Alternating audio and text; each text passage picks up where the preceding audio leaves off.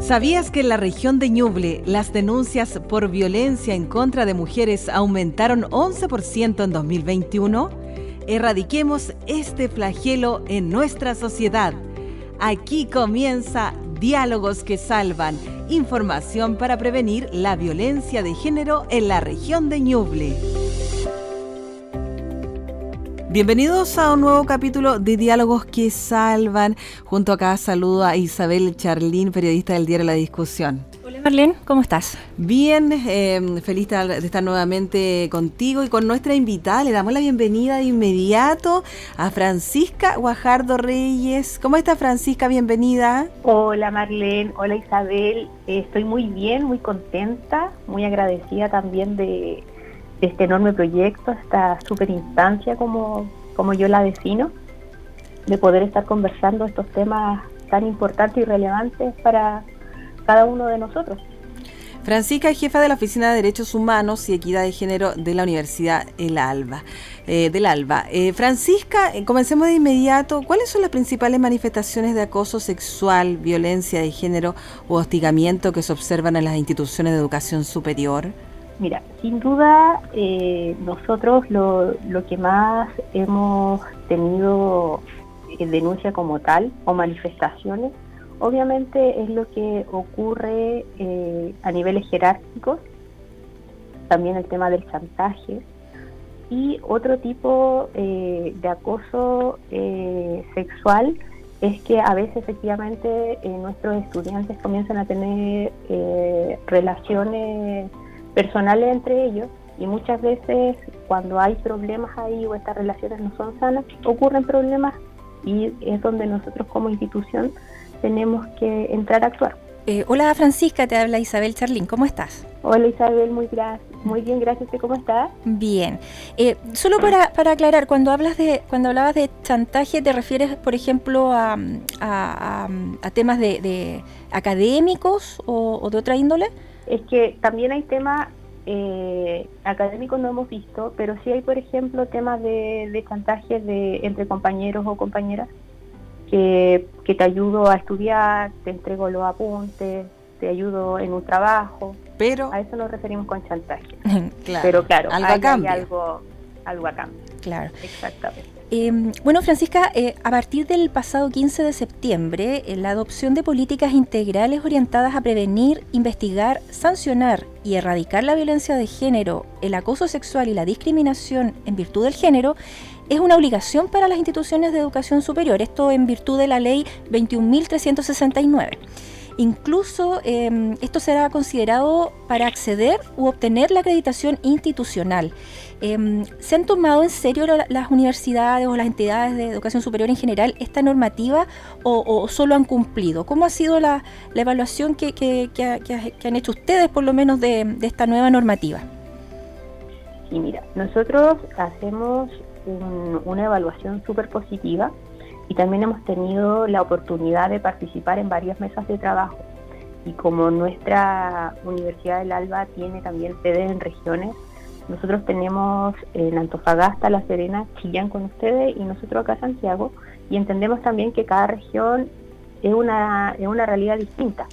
No obstante, eh, en todas podemos ver eh, en las regiones, cuando nos juntamos en nuestras mesas de trabajo con otras instituciones, eh, todos ven obviamente el compromiso, valoran la instancia, el momento y el espacio que también se, ha generado y se ha ganado para poder poner en tema eh, y visibilizar estas problemáticas.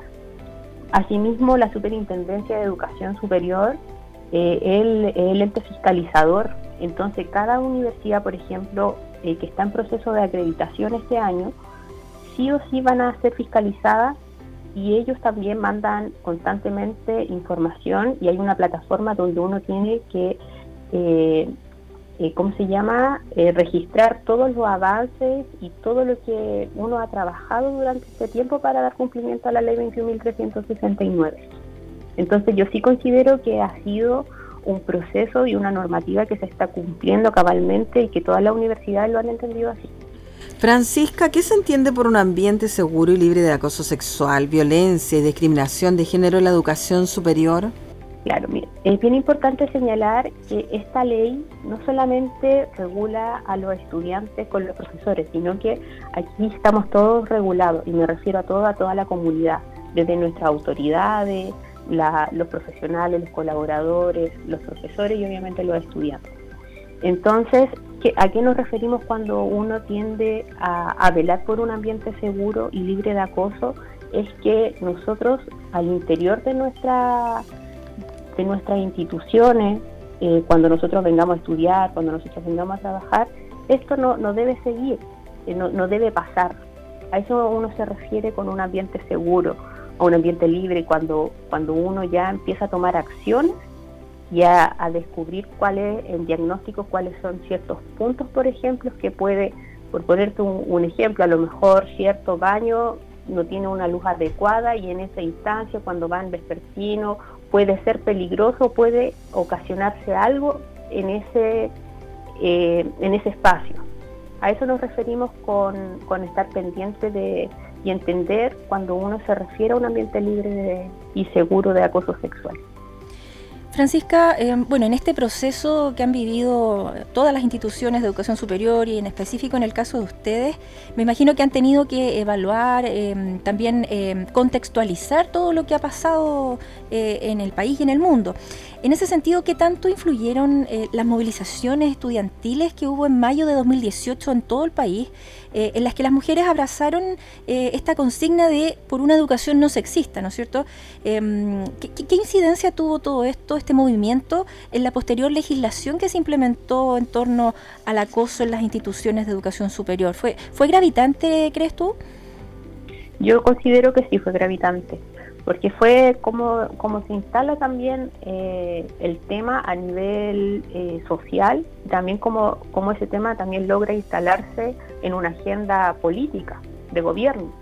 Entonces, sin duda, eh, ya era tiempo de tomar acciones empezar todos como, sociedad y como actores a hacernos cargo de, estas temáticas y aparte ya también de, determinar y de tratar de poner fin a ciertas conductas que como sociedad tratábamos siempre de normalizar y que, y que ya en esta movilización estudiantiles ya queda demostrado y se visibiliza que había cosas y muchas cosas que nosotras sobre todo como mujeres teníamos que pasar que no eran normales. La nueva ley establece que los planteles de educación superior cuenten con unidades que se hagan cargo de implementar estos reglamentos y al mismo tiempo que sea otra unidad la que lleve a cabo procesos de denuncias e investiguen estos casos y los sancionen de ser necesario. ¿Cómo se han adaptado las instituciones em, a este cambio de paradigma? En el caso de nosotros, eh, como Universidad del Alba, yo considero que nos hemos adoptado de una manera eh, muy óptima, muy cercana también. Eh, por ejemplo, mi oficina de Derecho Humano y Equidad de Género eh, depende directamente de Rectoría. Yo también considero que, que para nuestro rector y nuestras autoridades es súper importante estos temas. son también nosotros, nuestros pilares fundamentales, la inclusión, la humanidad y la solidaridad. Entonces, en ese contexto, que también eh, podamos darle la importancia a nuestra oficina en cuanto a la autonomía, eh, también que tengamos herramientas, por ejemplo, de orientación, de apoyo, de resguardo, tengamos personal capacitado para cuando algún integrante de nuestra comunidad eh, se acerque a realizar una denuncia. Obviamente que eso es muy importante respecto a la investigación porque son dos unidades. Una es la de prevención y la otra es la de investigación y sanción. Entonces, respecto a la que deben estar separadas y también contar con profesional capacitado y profesional dedicado a esto. O sea, no puede ser que, uno diga, eh, le diga a la víctima, eh, no, no te puedo recibir hoy día para brindarte orientación, ven pasado mañana, sino que estamos constantemente presentes en el momento. Y en cuanto a la investigación, obviamente, por lo menos en, nuestra casa de estudio, esta está eh, a, disposición y quien la realiza es Secretaría General, pero obviamente con tiempos súper acotados y con personal también que tiene que estar capacitado en derecho humano o en perspectiva de género. Eso también hace eh, mucho más, más, ¿cómo se llama?, más eh, representativo y más fidedigno el tema de alguna investigación y de lo que nosotros podamos sacar eh, como resultado de esto. Eh, Francisca, eh, hablabas recién que mm, eh, esto podríamos dividirlo en, dos áreas, prevención por una parte y sanción por otra. En el, en el, caso específico de la prevención, em, ¿se ha avanzado? ¿Qué, por ejemplo, qué, mm, de, forma concreta, cómo podemos visibilizar estos avances en el área de la prevención de, del acoso y de la violencia de género en las entidades de educación superior? Perfecto. Por lo menos nosotros, y también como lo señala eh, la ley, la ley es súper, eh, es bien, no, es una ley extensa, pero detalla muy bien todo lo que se necesita. Y en, la ley también se pide el tema de eh, capacitación, de difusión. Y en cuanto a, la prevención como tal, por ejemplo, nosotros una vez al mes, por lo menos, nosotros subimos en, en nuestras redes sociales cápsulas informativas. También tenemos un WhatsApp de denuncia, tenemos eh, afiches publicitarios pegados en toda la, me refiero a las cuatro sedes a nivel nacional. Eh, contamos con manuales eh, de, por ejemplo, un manual de prevención de violencia contra el género y el acoso sexual. Tenemos como buenas prácticas, eh, también hacemos mesas de trabajo, estamos capacitando a nuestra eh, comunidad, porque también estamos y adquirimos muchos convenios eh, con Cernamec, que ellos realizan capacitaciones para agentes preventivos en cuanto a, violencia y discriminación contra la mujer. Entonces estamos abordando de muchas maneras, porque la prevención parte por educar.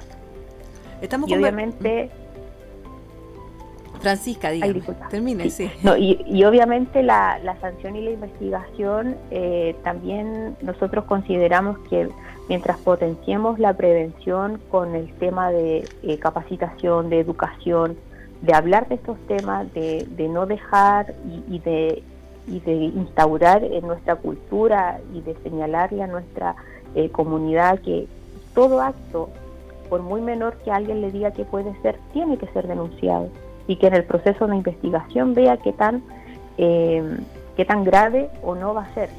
Pero siempre señalamos que todo sea recibido y que todo pase por una denuncia, porque se supone que uno no puede sentirse inseguro y si algo a uno no le parece o algo a uno lo, lo coarta, eso no, no, no puede ser normal. Estamos conversando con Francisca Guajardo Reyes, jefa de la Oficina de Derechos Humanos y Equidad de Género de la Universidad de La Alba, acá en Diálogos eh, que Salvan. Eh, Francisca, ¿cómo han influido las nuevas tecnologías y las redes sociales en las conductas de acoso sexual o violencia de género al interior de las instituciones de educación superior? ¿Se ven muchas denuncias que involucren, por ejemplo, el ciberacoso? Lo que pasa es que eh, yo sí considero que, que, hay, que obviamente eso influye ¿Por qué? Porque es todo más rápido, o sea, alguien puede sacar un video, sacar una fotografía y la difunde por un curso. Eso sin duda uno ante eso no, puede decir que, no hay una influencia eh, de la tecnología y más bien una influencia negativa. Pero, pero sí consideramos que, por ejemplo, eh, nosotros concretamente eh, por, el, por los canales formales no tenemos ninguna denuncia de ciberacoso, pero sí hemos escuchado de algunos estudiantes que dicen que existen ciertos eh, grupos a veces eh, de Facebook que ellos mismos crean, donde se suben ciertas denuncias, pero pero claro, son, son cosas como más del, del día a día que ellos les va pasando, no cosas graves. Francisca, ¿cómo, ¿cómo, afecta a un estudiante ser objeto de, acoso sexual u hostigamiento al interior de, una institución de educación superior? Eh, ¿Es causa, por ejemplo, de, deserción? Eh, obviamente el, ser objeto de acoso o de hostigamiento eh, en sí en la vida general, obviamente a uno le afecta en el todo, en la esencia eh, del ser, de cómo uno se desenvuelve, de cómo uno puede estar tranquila, de cómo uno se puede venir a concentrar, a, estudiar, a trabajar incluso. Eh, nosotros nos, sentimos que tenemos eh, gran causa, por ejemplo, de deserción al interior de nuestra institución, No obstante, por eso también es importante que desde el momento que nosotros recibimos a una víctima a una persona que se acerca a nuestra oficina a realizar una denuncia, lo primero que nosotros hacemos, le damos la contención y le brindamos apoyo psicológico. Y yo siento que ya con eso obviamente se puede empezar a trabajar y a tomar desde el día uno, por así decirlo, desde que nosotros nos enteramos, eh, para que esta víctima o este estudiante no caigan en deserción. Cuando ocurre este tipo de situaciones de acoso, violencia y género al interior de las instituciones de educación superior, ¿es común que la víctima tarde en denunciar o se han acortado los tiempos con la legislación y políticas que se han estado implementando? ¿Recurren a la nueva institucionalidad o son otras las vías para darlo a conocer? Mire, efectivamente, eh, las víctimas se acercan, pero muchas veces cuando, cuando uno ya después las contacta para ya pasar a la siguiente etapa, eh, es que no, es que ya me pidió disculpas a veces, sobre todo cuando son parejas, eh, como yo señalaba al principio. ahí como que tienden a, a dejar de, de avanzar eh, en la denuncia y ahí, claro, obviamente lo, único que uno puede hacer eh, es orientarlo, es señalarle a esa, persona que, que no, no, es forma a veces eh, de, tener una relación sana que a uno le griten, que, que haya violencia. Pero obviamente los tiempos se acortan en esta nueva legislación porque claro, ya tenemos políticas, criterios y, en esos criterios está el tiempo, por ejemplo, de un proceso de investigación que no se debe demorar más allá de 10 días. Entonces todo está funcionando eh, muy muy rápido porque están entrando dos unidades ya que es la de que es la de la de prevención que, que toma la víctima, que la orienta, que la que como se llama, que le explica los pasos a seguir, que muchas veces también recibe la denuncia, que hace todo este acompañamiento y paralelamente comienza el tiro el proceso eh, de investigación y las sanciones también se toman muy muy rápidamente. Eh, ¿cómo, se ha tomado, cómo lo han tomado eh, los estudiantes varones y, los académicos y funcionarios también de las instituciones de educación superior eh, estas nuevas medidas que, intentan frenar, ¿no es cierto?, el acoso y la, violencia de género. ¿Cómo, ha sido su respuesta? No sé si han tenido la oportunidad de, tener actividades en que ustedes tengan que, mm, dar a conocer esta nueva política. ¿Cómo, cómo ha sido la, recepción de parte de, los hombres en este tema? Perfecto. Lo que pasa es que eh, la ley 21.369 también señalaba que todas estas políticas, los protocolos que nosotros como, universidad teníamos que, elaborar, tenían que ser eh, de carácter participativo y paritario. Entonces, obviamente, eh, al principio, claro, el varón siente este, este temor porque porque claro, efectivamente creen que cualquier cosa puede ser malinterpretada, pero bien en fondo fueron muy pocos los que nos dieron como, como ese argumento, como sentirse de que ellos estaban como desprotegidos porque cualquier cosa que ellos hicieran o a veces no sé si le daban un beso a la compañera lo podía tomar mal y pensar que era cosa. No, no, no es, no es eso. Más adelante, eh, porque conformamos mesas de trabajo, y, presentamos una propuesta y fue aprobada por todo nuestro por todas nuestras sedes a nivel eh, nacional. Esto es una marcha blanca, lo que hoy día nosotros tenemos, que en mayo nosotros volvemos a realizar estas mesas de trabajo para ver si efectivamente nuestros protocolos están acorde con la realidad que nosotros ya estamos viviendo, porque en verdad que también son temas nuevos. no obstante a eso, los varones también pueden ser víctimas de acoso. Así es, y aparte que... No esto. Y esta normativa tampoco es, eh, no beneficia solamente a las mujeres, también beneficia a la diversidad sexual, ¿no es cierto? A, Así es. A, todo el estudiantado en el fondo. Así es, a todos, a todas, y obviamente un hombre también puede ser víctima de, acoso sexual o de violencia y discriminación de género. Aparte de la comunidad LGTBIQ más que nosotros podemos tener al interior de nuestra institución. Entonces yo también considero que, con el andar, eh, obviamente también cuando uno empieza ya a hablar de estos temas, a concientizar, a, tener definición de, conceptos, porque también a veces los conceptos acá en cuanto a género son muy parecidos, muy similares, pero son significados totalmente distintos. Entonces ahí obviamente yo siento que eh, los estudiantes varones han tenido una muy buena percepción al respecto. ¿Cuál es la importancia de que las políticas sobre acoso, violencia de género y discriminación al interior de las instituciones de educación superior estén en constante revisión y actualización?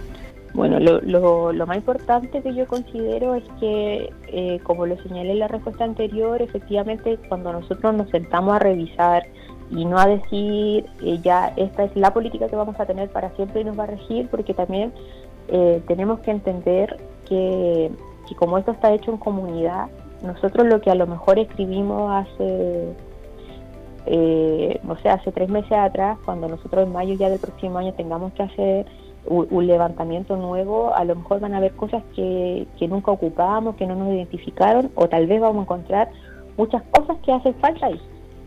Por eso es importante la revisión y la actualización de lo que nosotros como comunidad estamos creando, porque la ley también, no es que la ley no haya entregado a nosotros protocolos ni, reglamentos, porque la ley entendía que cada eh, universidad tiene una realidad distinta, y, una realidad distinta me, me refiero en, todo el sentido del ser distinto.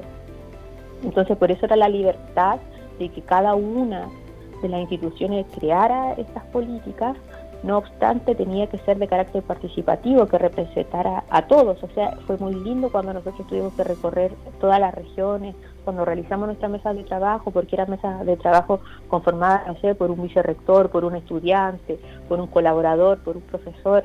O sea, eran miradas totalmente... Eh, eh, en cuanto a jerarquía distintas, pero también en cuanto a generación eran distintas. Y, fue súper sano y súper lindo porque fue un trabajo muy respetuoso. Es un poco, mm, eh, Francisca, también lo que comentábamos al principio, de, de, tomarse esto en serio y no solamente cumplir con la, con la normativa. O sea, esto de estar en constante revisión y actualización em, compromete también a la comunidad educativa a, digamos, a, tener conciencia sobre esta problemática y, de estar ahí pendiente por si sucede algo para tratar de, reparar en, digamos, en el momento adecuado, de prevenir. Em, es un poco eso, ¿no es cierto?, de, comprometerse con esto, no solamente cumplir. Exactamente. No, no es cumplir y nosotros eh, como institución no lo vemos por cumplir, más allá de que exista una ley y de que hoy día uno diga el proceso de acreditación eh, esté como dependiendo de si tenemos o no cumpliendo, o sea, si estamos o no cumpliendo con la, con la política y con lo que solicita la ley como tal. Eh, esto va más allá de eso. Eh, nosotros siempre hemos dicho, primero que lamentable que exista una ley que nos regule el respeto.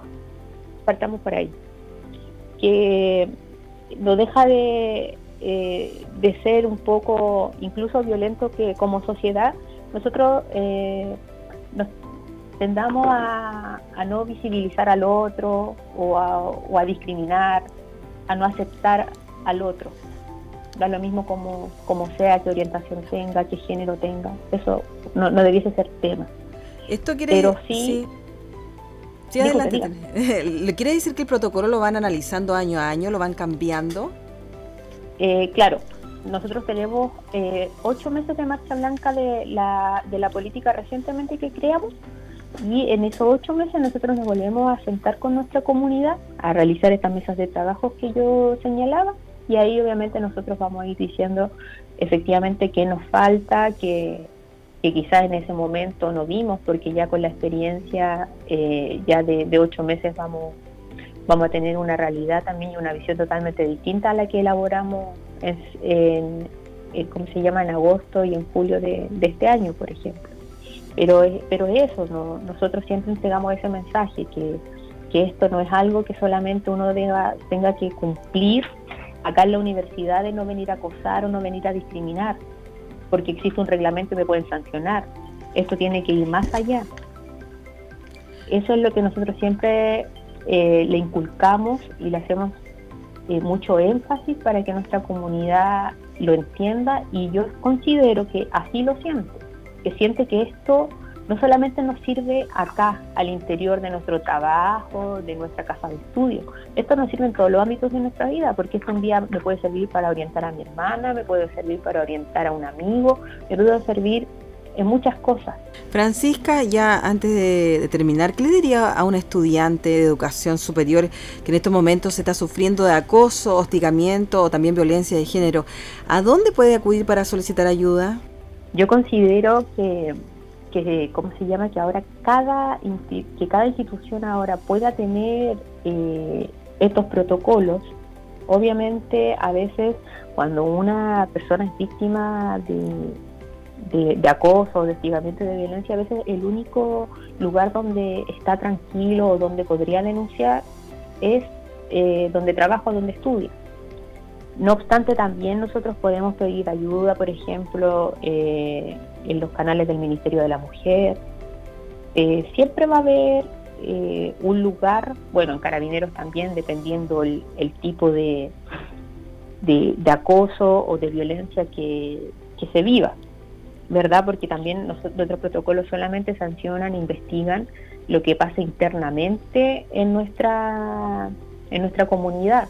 Lo que pase afuera o, en el metro o en el trayecto, obviamente eso ya, ya no, no lo podemos investigar nosotros como tal. Podemos brindar apoyo, orientación, pero eso obviamente ya le va a corresponder a, a los policías.